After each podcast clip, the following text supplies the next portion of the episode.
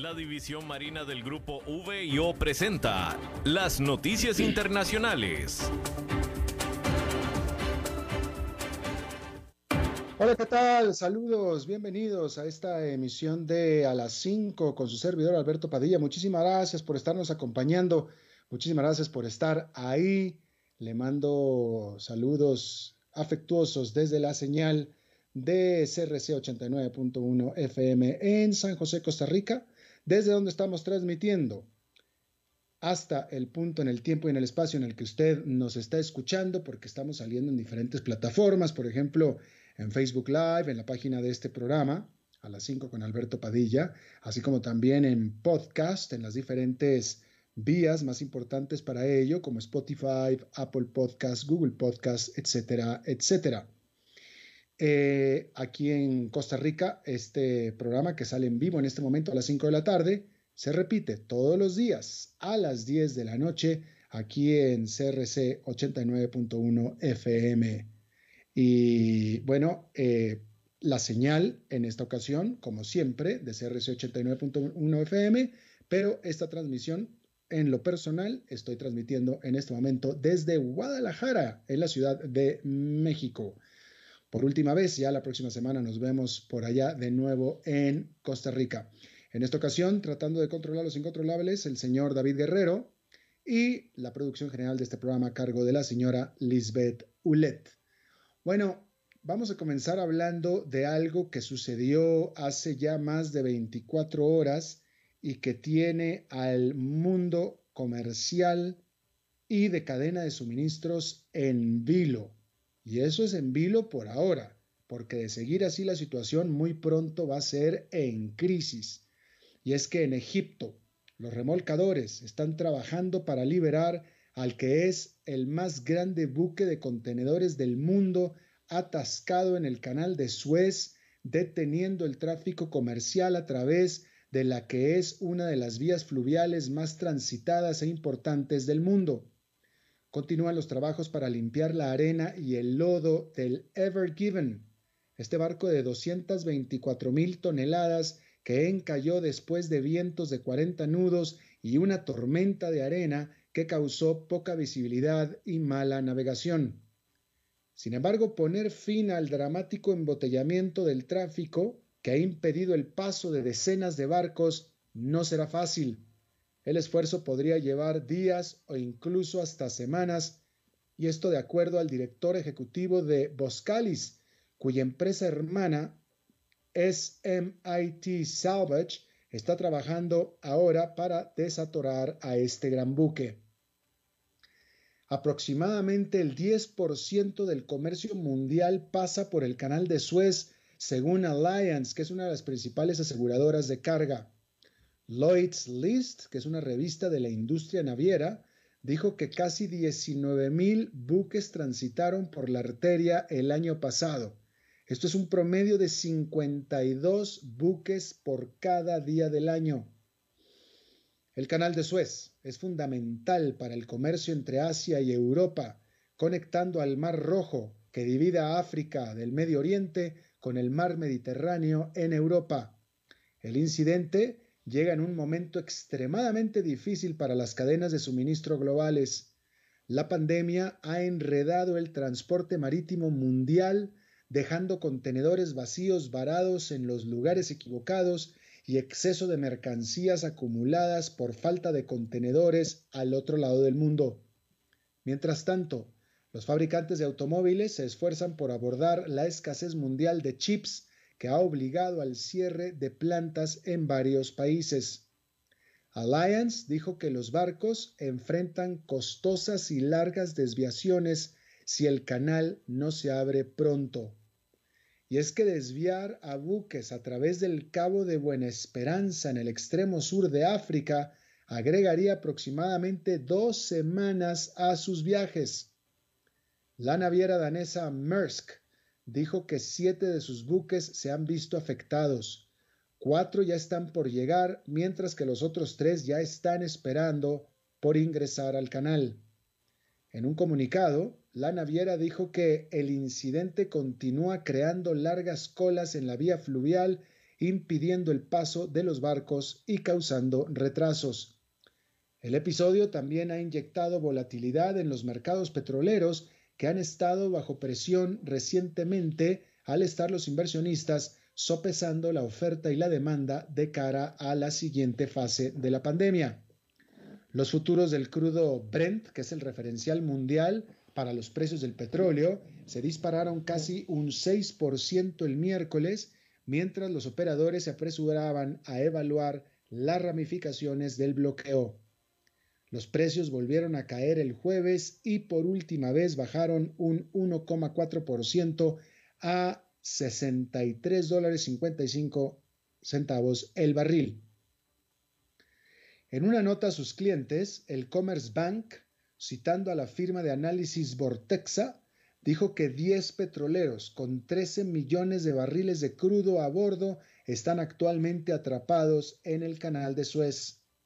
El banco alemán aclaró que esto equivale aproximadamente a la cantidad de petróleo producida en un solo día por Arabia Saudita e Irak, que son los dos mayores productores de la OPEP.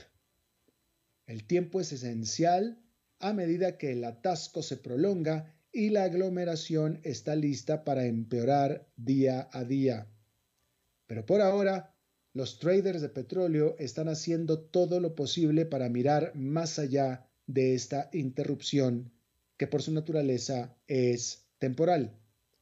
El Commerce Bank acotó que es probable que la situación vuelva a la normalidad a principios de la próxima semana, una vez que el buque portacontenedores haya sido liberado y volviendo a centrarse en los riesgos de la demanda.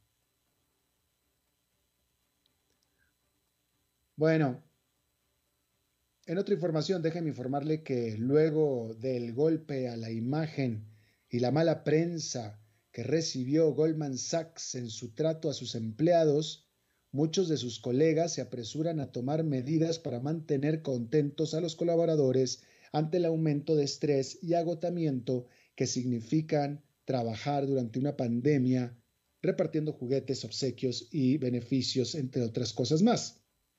La firma Jeffries envió un memorando a sus 1.129 analistas y asociados ofreciendo la opción de elegir entre una bicicleta Peloton, un sistema de entrenamiento en casa Mirror o un paquete de Apple que incluye un Apple Watch, un iPad y AirPods.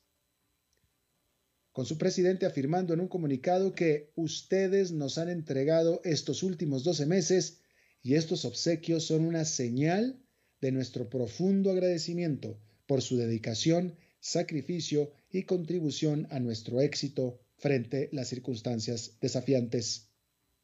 A principios de esta semana, Citi anunció que lanzará los viernes sin Zoom. Aunque esto en particular puede no ser un gran cambio, porque Citi dijo que aún se puede esperar que los empleados realicen llamadas internas de solo audio, así como llamadas externas de Zoom, incluso con clientes y reguladores. Pero inundados por una marea de actividad, por una alta demanda, algunos empleados de Wall Street están simplemente ya hartos.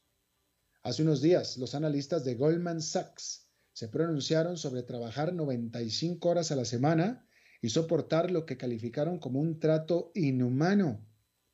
Como reacción, el director ejecutivo del gran banco, David Solomon, dijo que Goldman Sachs fortalecerá la aplicación de su regla de sábado libre y acelerará la contratación de banqueros de apoyo.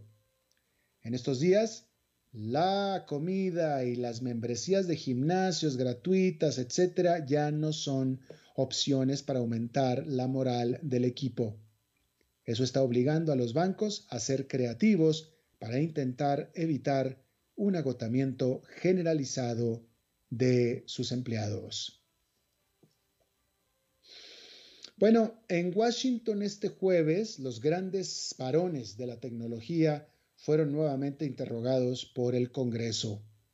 Los jefes de Facebook, de Google y de Twitter testificaron, han estado testificando de manera virtual ante dos, subcomités del Comité de Energía y Comercio de la Cámara de Representantes sobre el tema de la no información y desinformación que plagan las plataformas en línea.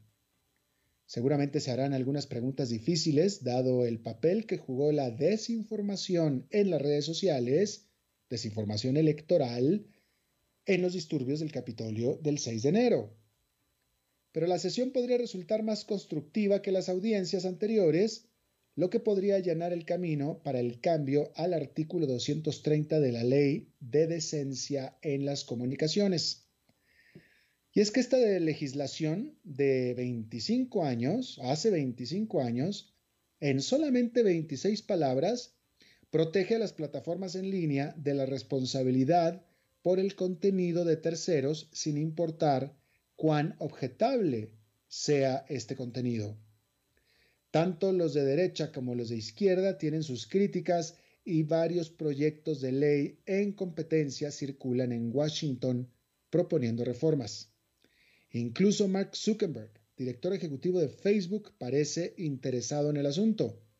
En el testimonio que entregó por escrito con atención, mejor dicho, con antelación, el escrito que entregó con antelación, sugirió Zuckerberg que en lugar de que se les otorgue inmunidad, las plataformas deberían demostrar su capacidad para identificar y eliminar contenido ilegal. Y ahí mismo en Washington, después de poco más de una semana en el puesto, Dev Haaland, secretaria del Interior de Estados Unidos, ya se enfrenta a un tema por demás candente. Este jueves, su departamento organiza un foro para discutir si se debería permitir que las empresas de combustibles fósiles, o sea, las petroleras, continúan o no perforando en terrenos de propiedad federal. Y esta reunión es oportuna porque el miércoles, este miércoles apenas 14 estados demandaron a la administración Biden por una moratoria sobre nuevos arrendamientos que el presidente promulgó en enero.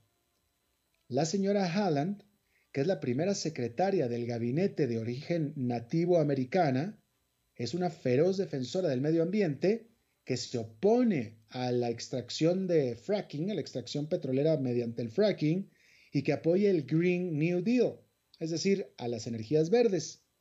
Sin embargo, hasta la semana pasada, también fue congresista por Nuevo México, en donde el presupuesto del Estado depende en gran medida de los ingresos de las empresas que perforan en sus ricos yacimientos petrolíferos de propiedad federal. El cancelar ese programa le generaría grandes pérdidas a su Estado. Esa tensión fue evidente durante su audiencia de confirmación el mes pasado. Haaland sugirió que la moratoria de Biden era temporal, lo que contradice la propia promesa de campaña de Biden de terminar definitivamente con las perforaciones en tierras públicas.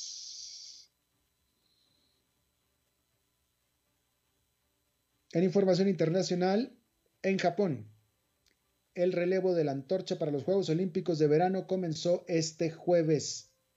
Y es que los planes para los Juegos siguen adelante a pesar de la pandemia del COVID-19. La llama, que comenzó en la prefectura de Fukushima, atravesará Japón antes de llegar a Tokio para la ceremonia de apertura del 23 de julio. Originalmente Japón quería utilizar a los Juegos Olímpicos para mostrar su recuperación del terremoto, el tsunami y el desastre nuclear posterior que azotó el noroeste del país en el 2011. Cuando los organizadores decidieron retrasar los Juegos el año pasado, los planes cambiaron a la esperanza de que el evento pudiera entonces celebrar la recuperación del mundo por la pandemia. Sin embargo, eso también ha resultado ser demasiado optimista. Si los juegos se llevan a cabo, serán una pálida sombra de las festividades acostumbradas. La semana pasada, Japón decidió prohibir la entrada al país a los espectadores extranjeros para protegerse contra un brote del virus. Pero aún así, los miles de atletas, entrenadores y oficiales todavía presentan un riesgo. Y ante todo esto, no es de extrañar que la mayoría de los japoneses no quieran en lo absoluto que los Juegos Olímpicos se celebren tampoco este año. Bueno, se cree que el opositor Navalny está enfermo en una prisión rusa. Los abogados del disidente ruso Alexei Navalny denunciaron que se les ha impedido verlo y sospechan que puede estar hospitalizado en la notoria colonia penal donde cumple su condena. El político opositor fue condenado a prisión por dos años y medio después de haber sobrevivido por poco a un envenenamiento del cual culpó al presidente Vladimir Putin. Ahora su salud se está deteriorando, dijeron sus ayudantes el miércoles, agregando que ya no puede caminar. El abogado de Navalny, Leonid Volkov, declaró que no sabemos dónde está Alexei Navalny ni por qué lo ocultan de sus abogados. Las autoridades rusas respondieron que la salud de Navalny es satisfactoria, eso fue lo que dijeron. Fíjese el lenguaje que se usa. No dijeron está bien, no dijeron está perfecto. Dijeron que es satisfactoria. Ahora, ¿satisfactoria para quién? Eso tampoco dijeron. Pero los partidarios están, de todos modos, planeando continuar con protestas. Bueno, vamos a hablar acerca de AstraZeneca, que produjo una buena vacuna, la cual ha tenido muy mala suerte. Porque después de asociarse con la Universidad de Oxford en Inglaterra, en solo nueve meses AstraZeneca produjo una vacuna COVID-19 segura y eficaz, lo que debió ser un gran logro que ayudaría a poner final a la pandemia. Sin embargo, una serie de pasos en falso en el camino ha provocado fuertes críticas por parte de los responsables políticos y los funcionarios de salud, lo que ha empañado la imagen de la empresa como lo que debió ser un héroe de la era del coronavirus. Todo comenzó cuando las esta farmacéutica anglo-sueca, les dio por error a algunos voluntarios media dosis de la vacuna durante los ensayos clínicos y ha sido criticada por omitir información crucial en sus declaraciones públicas. Los reguladores estadounidenses han cuestionado la exactitud de los datos de las vacunas y los graves retrasos en la producción en Europa han provocado una tormenta política y un colapso en las relaciones con los líderes de la Unión Europea. En palabras de un parlamentario europeo, dijo, lo que tenemos con AstraZeneca es una empresa que no es directa y en la que no se puede confiar. El hecho de que AstraZeneca no entregara decenas de millones de dosis acordadas con la Unión Europea, que está luchando por implementar programas de vacunación, llevó al bloque a imponer restricciones a la exportación que ya han impedido al menos un envío de vacunas a Australia. Los líderes podrían actuar para hacer que las restricciones sean aún más estrictas. AstraZeneca, ha citado una producción inferior a la esperada dentro del proceso de producción como una de las principales complicaciones en Europa. El presidente de la empresa declaró que a medida que nuestros equipos aprenden unos de otros y mejoran su conocimiento, el rendimiento está aumentando. La fabricación de una vacuna es un proceso biológico muy complejo, dijo el presidente AstraZeneca. Y luego vinieron los fatídicos reportes de que su vacuna generaba coágulos en los vacunados, generando que varios países dejaran de utilizarla a pesar de las aseguranzas de las propias autoridades médicas europeas sobre su confiabilidad y seguridad. Mientras tanto, a principios de esta semana, el Instituto Nacional de Alergias y Enfermedades Infecciosas de los Estados Unidos expresó su preocupación de que AstraZeneca habría presentado datos obsoletos de un ensayo sobre la eficacia de la vacuna. El doctor Anthony Fauci, director de esta agencia, calificó a este asunto como un error involuntario que podría erosionar, erosionar, la confianza en lo que es, por cierto, una vacuna muy buena. Por lo pronto, este jueves, AstraZeneca actualizó sus datos informando que los ensayos mostraron que su vacuna es 76% efectiva contra los síntomas del COVID-19. A principios de esta semana, AstraZeneca había dicho que su inyección tenía una efectividad del 79%. Bueno, ya la ajustó a la baja un poquito, del 79 al 76.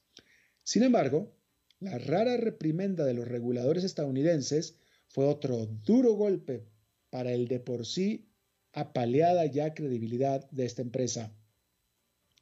La realidad, al final, es que todos los datos duros inequivocadamente indican que la vacuna AstraZeneca es segura, confiable y vital para el combatir la pandemia del COVID-19 al margen de los errores que haya cometido en comunicaciones su fabricante. Bueno, déjame informarle que allá en Nueva York esta fue una jornada positiva. Otra vez, el índice industrial Dow Jones quedó con un avance de 0,62%, el Nasdaq Composite con una ganancia de 0,12%, mientras que el Standard Poor's 500 quedó con una ganancia de 0,52%. En otras noticias, déjeme informarle que eh, vamos a ver. Bueno, déjeme informarle que ya que estamos hablando del COVID-19, India registró más de 50 mil nuevos casos de COVID-19, que se trata de su mayor cifra diaria en cinco meses.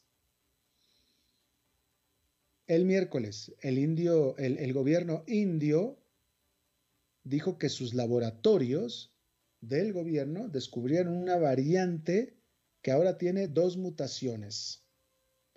No queda claro si esta nueva variante es más contagiosa o si acaso será, puede ser resistente a las vacunas que las otras variantes ya conocidas del coronavirus.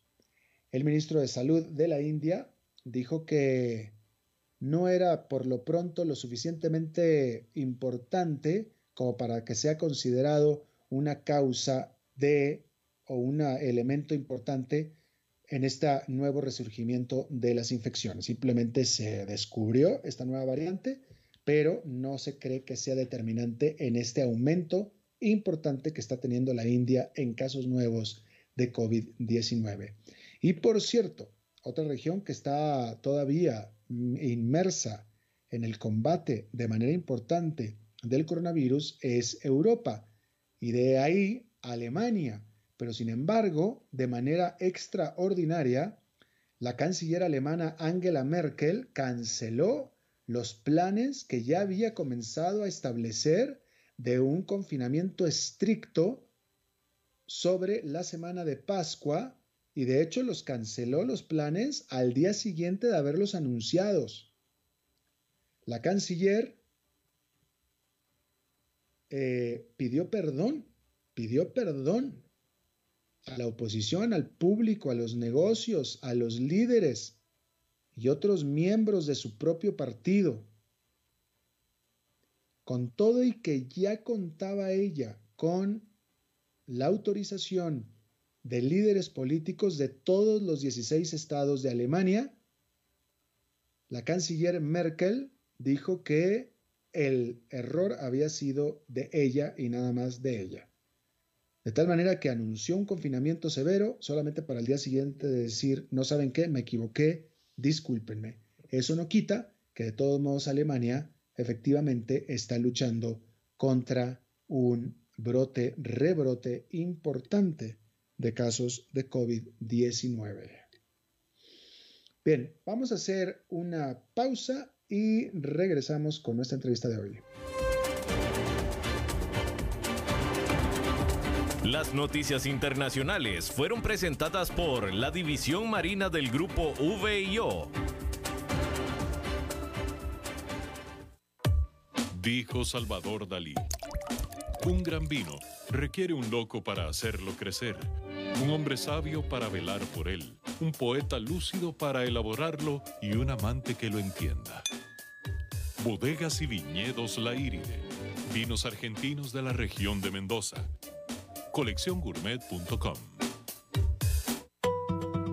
Como costarricenses debemos felicitarnos, debemos de estar orgullosos. Solo un pueblo consciente y solidario puede lograr la meta de bajar las cifras de contagio del COVID-19. Gracias a vos y a la atención de los estrictos protocolos de higiene que hemos adoptado, es que lo hemos logrado. Pronto llegará el día de reencontrarnos y de volver a la normalidad. Gracias Costa Rica. Sigamos protegiéndonos. COVID-19, un problema de todos que resolvemos cada uno. Un mensaje de la Cámara Nacional de Radiodifusión, Canara. ¿Sabías que la División Forestal del Grupo VIO ofrece gran variedad de accesorios y repuestos? Cuentan con una línea de accesorios y consumibles, cadenas, espadas, afiladores, limas, nylon, cuchillas y lubricantes, entre otros. Comprobar el respaldo garantizado para todos los modelos de equipos disponibles en Costa Rica. El Grupo VIO es la primera empresa del segmento forestal en tener venta en línea de equipos y accesorios con entrega a domicilio. Ingresa a vioforestal.com y descubrí todo todas las opciones.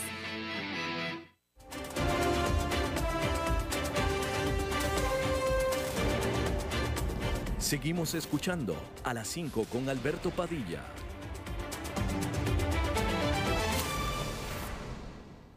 Bueno, muchísimas gracias por continuar con nosotros. Vamos a continuar hablando de los casos de, vaya, del coronavirus.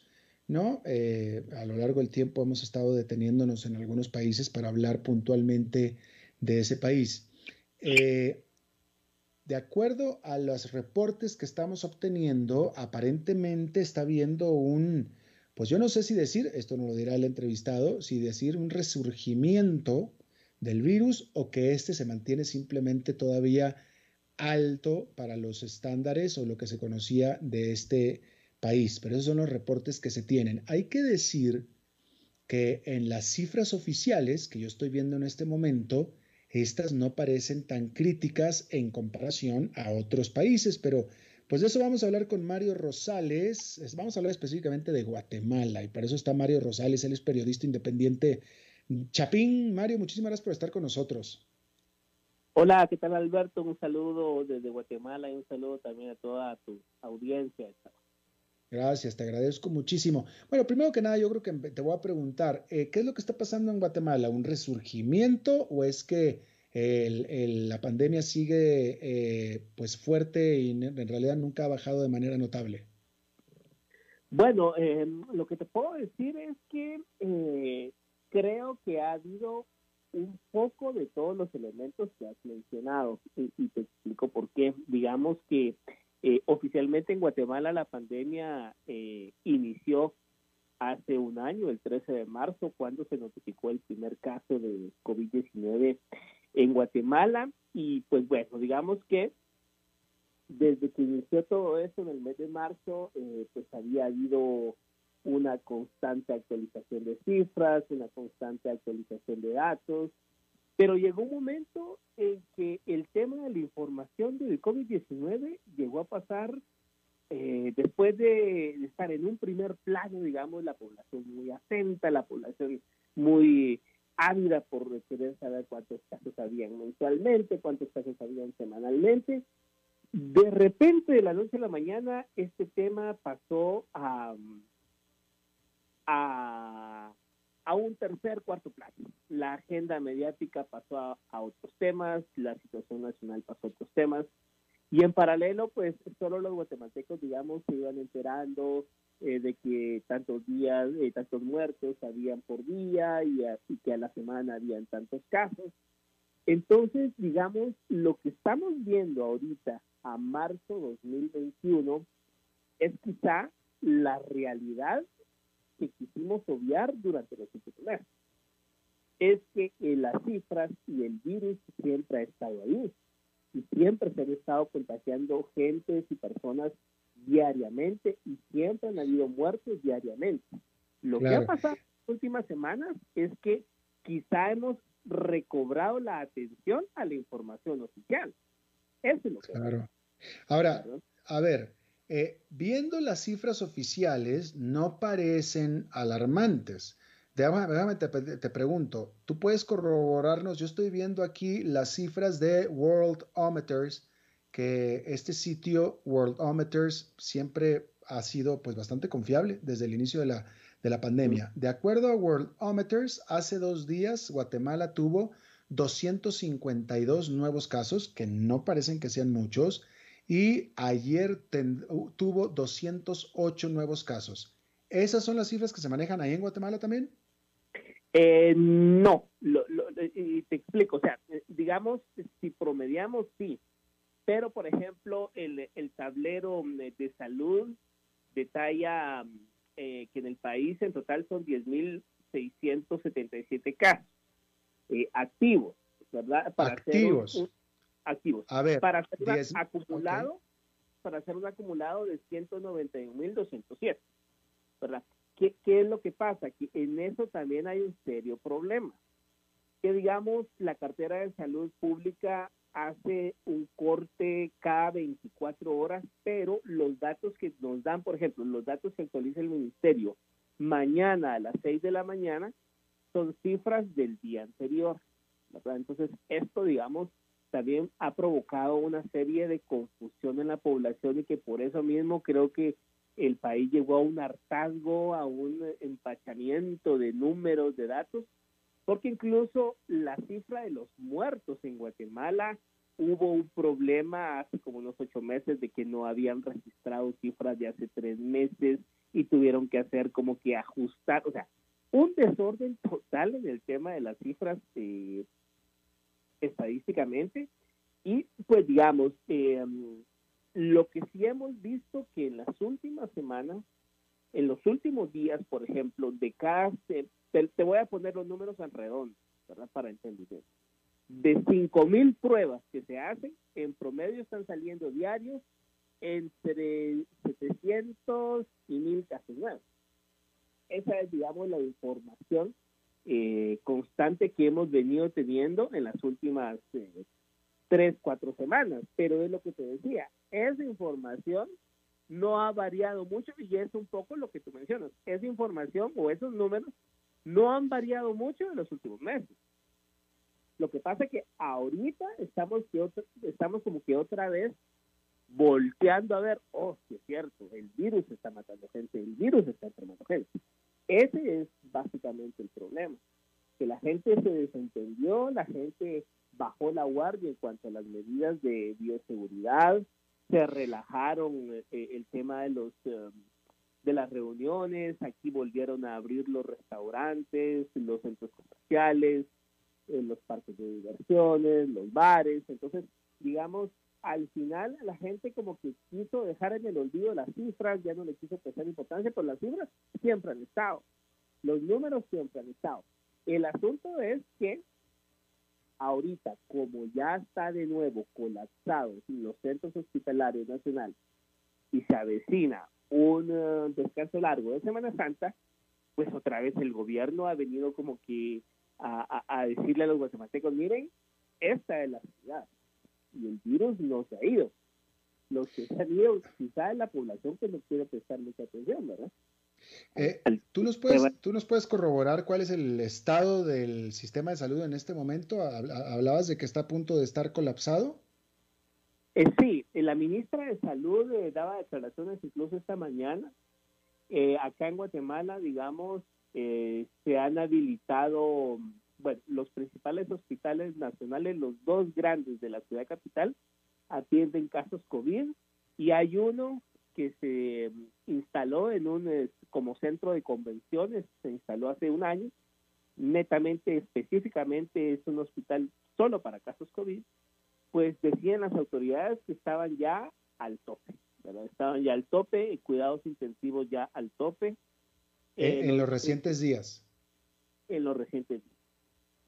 Eh, bien, déjame vuelvo a pasar contigo, Nam, por las cifras oficiales, porque las cifras oficiales, de acuerdo a Worldometer, eh, por ejemplo, eh, las cifras que son relevantes, que son las relativas, las comparativas, no tanto las totales, pero por ejemplo, de acuerdo a Worldometers, Guatemala tiene 10.363 casos de COVID-19 por cada millón de habitantes, 10.363 que se escuchan muchos, pero por ejemplo, Bélgica tiene 72 mil por cada millón de habitantes, de acuerdo a las cifras oficiales. Hablando de muertes, por ejemplo, en el caso de muertes eh, por millón de habitantes, Guatemala tendría nada más 370. De acuerdo a Worldometers, Bélgica tendría 1900 contra 370 de Guatemala. ¿Tú disputarías estas cifras? Eh, yo yo, yo eh, te, diría un elemento, te diría un elemento. El problema en Guatemala, y, y, te lo resumo así, acá en Guatemala, cuando por ejemplo hay un accidente de un eh, del transporte colectivo y se accidenta y hay 40 fallecidos, hay 40 heridos, 40, 50 heridos, y hay 3, 4 muertos derivados de ese accidente, de ese autobús, colapsa la emergencia del principal hospital de la ciudad capital. Con 40 personas heridas y 3, 4 muertos. Colapsa la emergencia.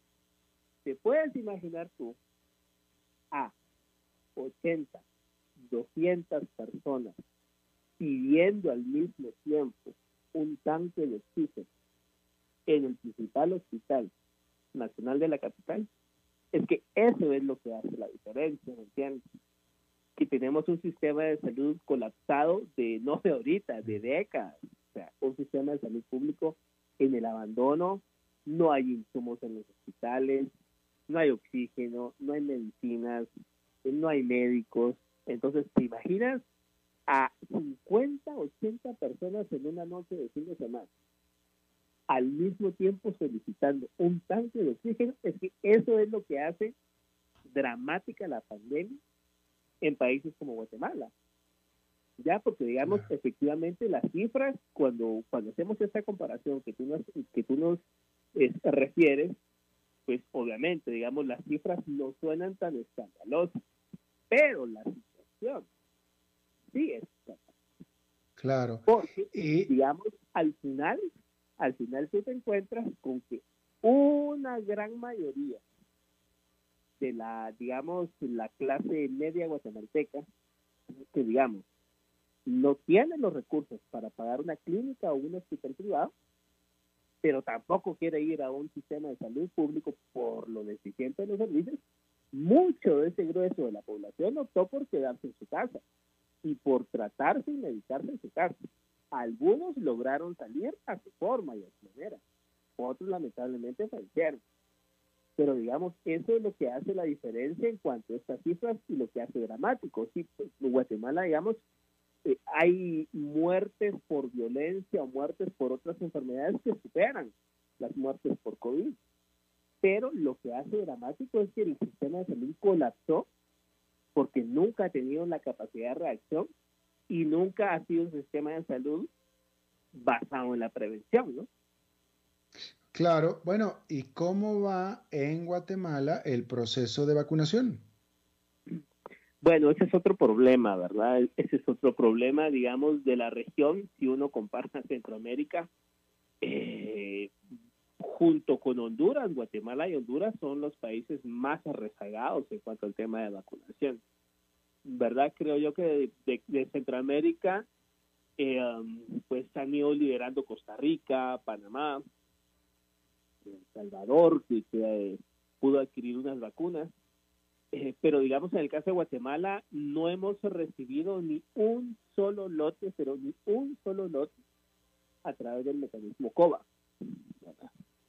Eh, lo que se le critica al gobierno, que pues bueno, creo que todos los gobiernos eh, optaron ir por el mecanismo COVAX, pero paralelo a eso, buscar de qué otras formas tratar, comprar directamente con las farmacéuticas, qué, sé yo. Pero entonces vemos que en la región eh, hay vacunas COVAX, pero paralelo hay vacunas de Pfizer, hay vacunas de Moderna, otros que trataron de eh, pues hacerlo eh, directamente con, con Rusia, con la Sputnik, en fin, pero Guatemala se, se quedó solo con el mecanismo COVA y han puesto, digamos, el gobierno una serie de argumentos que, que no se puede, que los procesos y que había mucha demanda. Yo creo que eso todo lo entendemos, ¿no? O sea, imagínate tantos países, el mundo entero estaba buscando el mismo producto al mismo tiempo. Pero eh, al final Guatemala se quedó, o sea, aquí esta es la fecha a marzo de 2021 que no ha ingresado ni una sola vacuna a través del mecanismo COVAX. Tenemos 200 mil vacunas que donó la India y 5 mil vacunas que donó eh, Israel.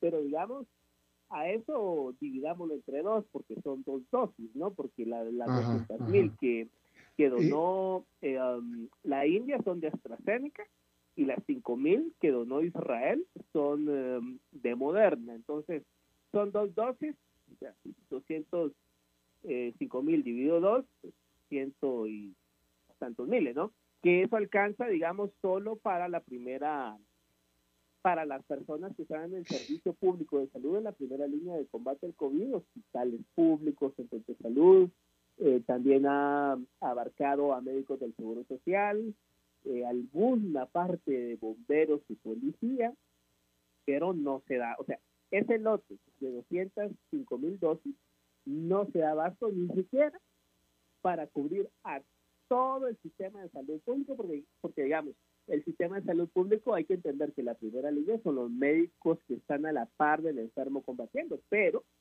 también recordemos que en los hospitales hay personas que están en las áreas de limpieza, áreas administrativas, que también están, digamos, en el centro o en la zona en donde está el virus eh, más, activo. Entonces, digamos, para todas esas personas no alcanzan las vacunas. Y esta es la fecha que no ha ingresado los lotes por el sistema COVAX y tampoco el gobierno se ha movido como para conseguirlas directamente vía las farmacéuticas, ¿no? Que era justo lo que te iba a preguntar, y ya nada más nos queda un minuto, pero eh, ¿a ti te queda claro que esto es por incapacidad de gestión del gobierno? Por supuesto, por supuesto, mm. totalmente, totalmente, porque el Congreso de la República, el Congreso de la República le aprobó un presupuesto eh, millonario al, al, gobierno de Guatemala para la distribución de, vacunas, ¿no? O sea, el Congreso le aprobó 187 millones de dólares al mm. gobierno central, al gobierno de Yamatín, para la adquisición de vacunas. Entonces la población, la oposición y todo el mundo dice, pero ¿por qué no pudieron mover esos 187 millones de dólares? Ya. Y la justificación del gobierno es de que, son mecanismos engorrosos, de que estamos en cola, en que había eh, países mucho más eh, pues, en el entendimiento, obviamente por el lenguaje diplomático que utilizan los gobiernos no lo pueden decir, pero todo lo que entendemos es que en la justificación es que hay países con mayor peso político y económico que adquirieron las vacunas. Y que digamos que en eso pues puede haber cierta razón. Pero si uno revisa América Latina, la mayoría de países de América Latina ya tienen vacunas. Ya tienen vacunas. Y Guatemala, y, bueno, y tal vez me meto a hablar por los hondureños, pero Guatemala y Honduras totalmente rezagados. O sea, totalmente rezagados. Y el tema es que el tema de la vacunación, de la inmunización, pasa por el tema de una reactivación económica sobre todo en países como estos que, que dependen tanto del turismo, pero imagínate, ¿qué turista va a querer venir a Guatemala cuando medio quiere leer de qué, está pasando en este país y se entera de que no hay pues, ni siquiera un porcentaje, eh, digamos, más o menos de que va caminando la vacunación? Nosotros prevemos que la Semana Santa 2022 va a ser un poco, un poco diferente a la del 2000 20 2021. No creemos, no creemos que, vaya a haber dentro de un año un número significativo de personas vacunadas en Guatemala que garantice una inmunización, porque se habla de que tiene que ser el 60% de la población mínimo para que ya haya una inmunización colectiva y que el virus cree una barrera. Pero estamos muy lejos de eso. Claro. Mario Rosales, periodista, colega independiente de Guatemala, desde Ciudad de Guatemala, pues te agradezco muchísimo que te hayas tomado el tiempo de charlar con nosotros. Gracias, Alberto. Un saludo a ti y a toda tu audiencia. Abrazo. Gracias. Muy amable abrazo para ti también. Vamos a hacer una pausa y regresamos con otro colega, Fernando Francia. A las 5 con Alberto Padilla, por CRC 89.1 Radio. Dijo Salvador Dalí. Un gran vino requiere un loco para hacerlo crecer, un hombre sabio para velar por él, un poeta lúcido para elaborarlo y un amante que lo entienda. Bodegas y viñedos La Iride, vinos argentinos de la región de Mendoza colecciongourmet.com. Como costarricenses debemos felicitarnos, debemos de estar orgullosos. Solo un pueblo consciente y solidario puede lograr la meta de bajar las cifras de contagio del COVID-19. Gracias a vos y a la atención de los estrictos protocolos de higiene que hemos adoptado, es que lo hemos logrado. Pronto llegará el día de reencontrarnos y de volver a la normalidad. Gracias Costa Rica, sigamos protegiéndonos. COVID-19, un problema de todos que resolvemos cada uno. Un mensaje de la Cámara Nacional de Radiodifusión, Canara. ¿Sabías que la División Forestal del Grupo VIO ofrece gran variedad de accesorios y repuestos? Cuentan con una línea de accesorios y consumibles, cadenas, espadas, afiladores, limas, nylon, cuchillas y lubricantes, entre otros. Comprobar el respaldo garantizado para todos los modelos de equipos disponibles en Costa Rica. El Grupo VIO es la primera empresa del segmento forestal en tener venta en línea de equipos y accesorios con entrega a domicilio. Ingresa a vioforestal.com y descubrí todas las opciones.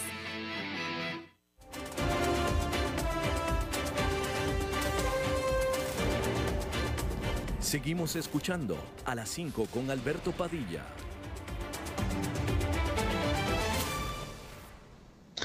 Bueno, pues es eh, jueves y los jueves tradicionalmente desde el día 1 son de Fernando Francia. Fernando. Eso, ¿qué tal? ¿Cómo estás? Qué gusto saludarte un poco más lejos em, de, de, vos presencialmente, pero más cerca de tu corazón, me parece. Pues tal vez ni siquiera tampoco de mi corazón, porque creo que estamos más cerca de lo que tú estás pensando, mi querido. Yo estoy en Guadalajara en este momento. Ándale, pues por ahí, por ahí. Entonces estamos más cerca, o sea, nos pusimos de acuerdo, nos pusimos de acuerdo, muy bien. y, qué lindo, porque entonces podemos hablar un poco de esta realidad mexicana que eh, eh, está empezando a ponerse cada vez más candente con, calor, porque ya está empezando el calor, pero también en México se viene lo que han llamado acá la elección más grande de la historia de México. Se, se, le ha llamado así porque este proceso electoral en este gran país y hermoso país latinoamericano es el que ha convocado a la mayor cantidad de cargos en elección popular. Son más de 21 mil candidaturas entre gobernadores, diputados locales, diputados federales, porque la gente debe saber que aquí hay una asamblea legislativa federal de todo el país y también una asamblea legislativa en cada uno de los estados. Y por supuesto también presidencias municipales y regidores para esas, para esas municipalidades. Este, el momento político mexicano eh, se parece un poco al clima en este momento, candente, ¿no? Y hasta podría decirse convulso, aunque eso ya es medio cotidiano aquí en México, porque eh, lo que en general te dice la gente es que eh, el fenómeno Morena, el Partido Movimiento de Regeneración Nacional, que es el partido de Andrés Manuel López Obrador, el presidente, es la agrupación a vencer, porque en 2018 Morena sorprendió de alguna manera ganando eh, la actual presidencia de la República, ah, con AMLO, como le dicen a Andrés Manuel López Obrador por sus siglas, y esa figura de gran arrastre popular en las elecciones, eh, pues llevó consigo también a que eh, la gente votara por ese partido, por Morena, para muchas diputaciones, incluso gobernaturas y, y presidencias municipales. En fin, muchos cargos de 2018 fueron eh, tomados entonces por Morena, este partido, un partido que surge de alguna manera como una escisión, es decir, sale, eh, por lo menos sale eh, López Obrador, de el PRD, el Partido de la Revolución Democrática, un partido de izquierda que ya tiene unos cuantos años, pues aquí sin haber ganado la presidencia, pero pues de participación en México, y a su vez ese PRD liderado mucho tiempo por eh, Cuauhtémoc Cárdenas, hijo de, uno de los fundadores, digamos, del Estado moderno, eh, eh, Lázaro Cárdenas, allá en los años 30. Y em, ese también, el PRD, de alguna manera sale un poco del PRI, del Partido Revolucionario Institucional, la hegemonía que durante casi 80 años estuvo gobernando y ahora ha estado un poco eh, alternándose con el Partido eh, Acción Nacional y pues ahora con Morena. En fin, entonces todo esto lo que genera es que se ha dado, por ejemplo, en México unas alianzas de el PRI, eh, el partido hegemónico, que podríamos decir que, nació un poco socialdemócrata, pero se hizo, se derechizó un poco y tomó esas riendas más neoliberales, el PAN, abiertamente conservador y de derecha, y el PRD, que se dice de izquierda. Entonces, estos tres partidos se han unido en muchas de las gobernaturas eh, para enfrentarse a Morena. Y en otros casos, pues los partidos van cada uno por, por su lado, pero sorprende esas, esas alianzas que una persona que vivió quizás aquí en los ochentas, como es mi caso, no podría concebir que esos tres partidos pudieran juntarse, ¿no? Y eh, todo eso pues ha puesto en, a esta elección que todavía no empieza oficialmente para todas las, em, eh, para las entidades, porque empiezan unas campañas el 4 de abril y otras campañas el 19 de abril, pero que en definitiva toda la elección se va a producir el 6 de junio. Alberto, ¿cómo estás viviendo vos este panorama todavía preelectoral, pero ya los fuegos han arrancado? Ah, no, totalmente. Y qué bueno que eh, mencionaste un poco acerca del origen de Morena, porque eh, eh, sí, me gustaría nada más matizar un poquito, porque efectivamente el origen de Morena es el PRD. Y el origen del PRD es gente de todos los, todos los fundadores del PRD fueron o eran priistas que quedaron inconformes, ya sea porque no les dieron los puestos y posiciones que ellos querían, por un lado, o por esta derechización que el PRI comenzó a dar, siendo un partido originalmente eh, eh, socialdemócrata, y entonces se escinden estos eh, viejos priistas que en México se le conocen como dinosaurios y forman el PRD. Y entonces, tras, y, entre ellos está Andrés Manuel López Obrador, que después él es fundador del PRD, después se sale del PRD y funda Morena. Y entonces la realidad es, y este no es un comentario político, es un comentario de lo más objetivo posible siendo un mexicano, es que Andrés Manuel López Obrador como presidente de Morena está actuando y tomando muchas de las decisiones que el viejo PRI tomó hasta José López Portillo a principios de 1982. Entonces, en muchos sentidos se siente como una vuelta otra vez al viejo PRI del cual salió precisamente Andrés Manuel López Obrador, este, con, una, con, una, acotación, nada más déjame hacer una acotación, que ese viejo PRI no era democrático. Así es que no era democrático en lo, en lo externo. Interiormente, internamente era muy democrático, pero en lo externo no. Y eso justamente también lo que mucha gente le está achacando aquí en México a Andrés Manuel López Obrador, que ha tomado esas eh, eh, actitudes muy de su origen priista, eh, que incluso Morena además se ha conformado por muchas personas, tal como, como has dicho de Andrés Manuel López Obrador y otros de origen priistas, tomando entonces muchos casos de la vieja política. por ejemplo, está el caso del candidato en Guerrero que tiene acusaciones eh, eh, importantísimas de acoso y violencia sexual y que eh, Morena lo mantiene como candidato a gobernador pese a esas acusaciones importantes, graves, y que muchas feministas que habían estado militando en Morena pues se retiran del partido. Y toda una discusión a raíz de estos temas de, género, por ejemplo, se han dado al interior de, de Morena y en general hay en ciertos sectores un disconforme, una disconformidad importante con Andrés Manuel López Obrador, sin embargo en otros sectores, eh, y, cuando uno lo mide en, encuestas, eh, sale Andrés Manuel López Obrador muy bien calificado. Y eso sorprende, aunque un poco menos que cuando ganó la elección y un poco menos que al inicio, pero todavía supera el 60% de, de, calificaciones positivas.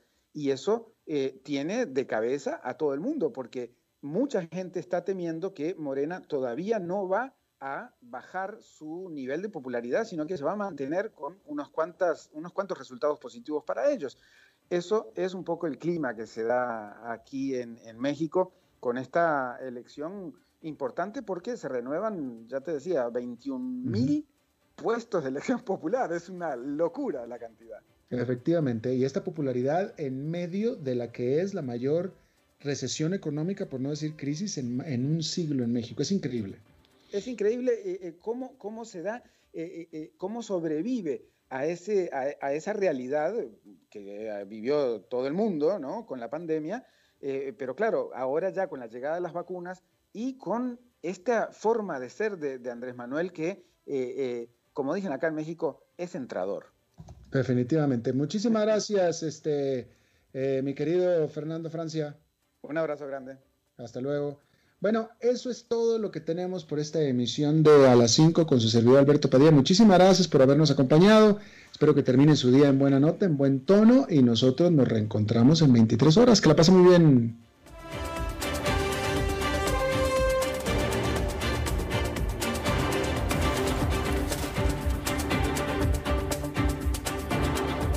Concluye A las 5 con Alberto Padilla un programa diseñado con el objetivo de llevarte diariamente un tema de actualidad, acompañado siempre de reconocidos editorialistas. De lunes a viernes a las 5 de la tarde por CRC 89.1 Radio. A las 5 con Alberto.